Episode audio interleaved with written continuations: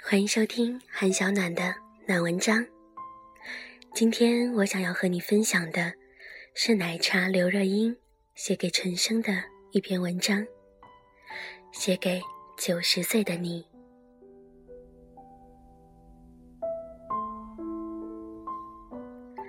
很久不见了，我不会自讨没趣的问你最近好不好，因为你的答案总是活着吧。在这个不吃冷笑话的年代，还能坚持这么幽默的冷言冷语，你应该也算是个奇葩。我想，即使到了九十岁，你应该还是跟现在一样，像个长不大的小老头，有点愤世嫉俗，满头银发，却还穿着短裤拖鞋，自以为游走在不知名的星球吧。还记得你早当年。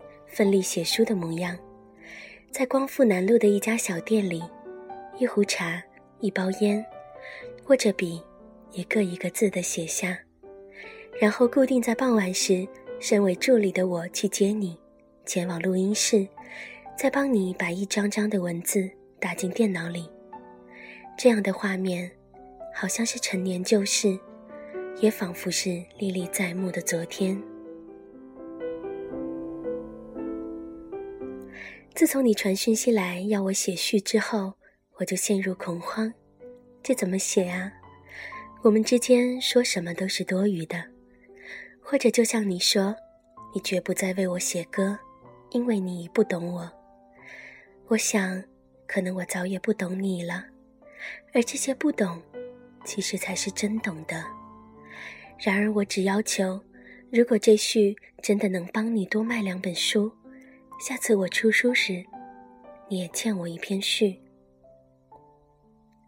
有时候我很恨，为什么我的人生到现在还必须跟你的名字扯在一起？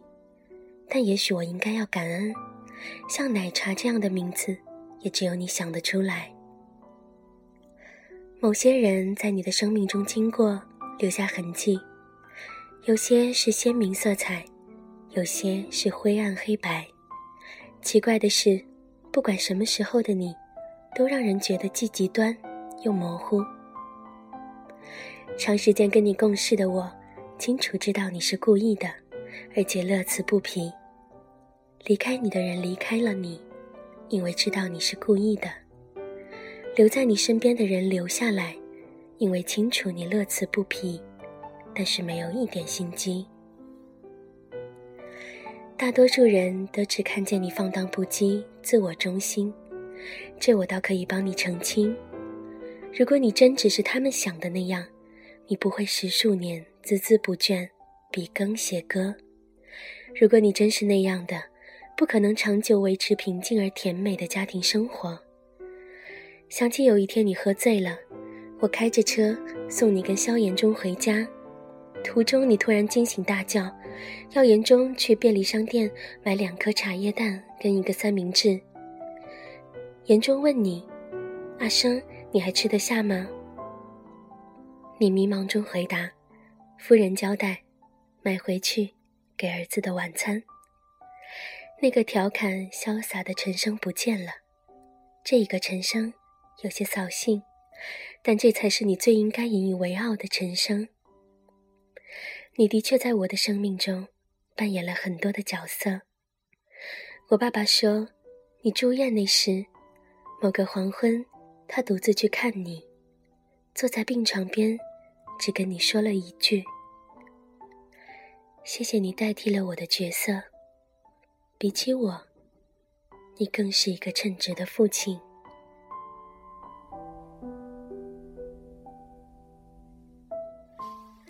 你最爱问我，你快乐吗？在我离开新乐园后的第一张唱片完成时，我拿着热腾腾的新歌要你听。电话里的你说，我不用听，你只告诉我，唱这些歌，你快乐吗？如果快乐，那就够了。我知道你是故意的，是老招，但到现在为止。工作中虽难免会做一些妥协的事唯有唱歌师傅的话我谨记在心。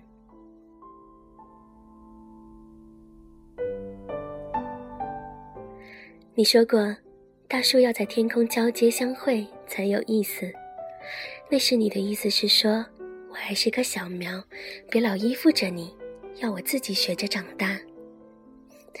你总会有九十岁的时候我也会有八十岁的时候。到那个时候，我不奢望我的树长得比其他人高，也不需要长得跟他人一般高。我只确定，我的树顶能遥遥见得到你的树顶。就够了。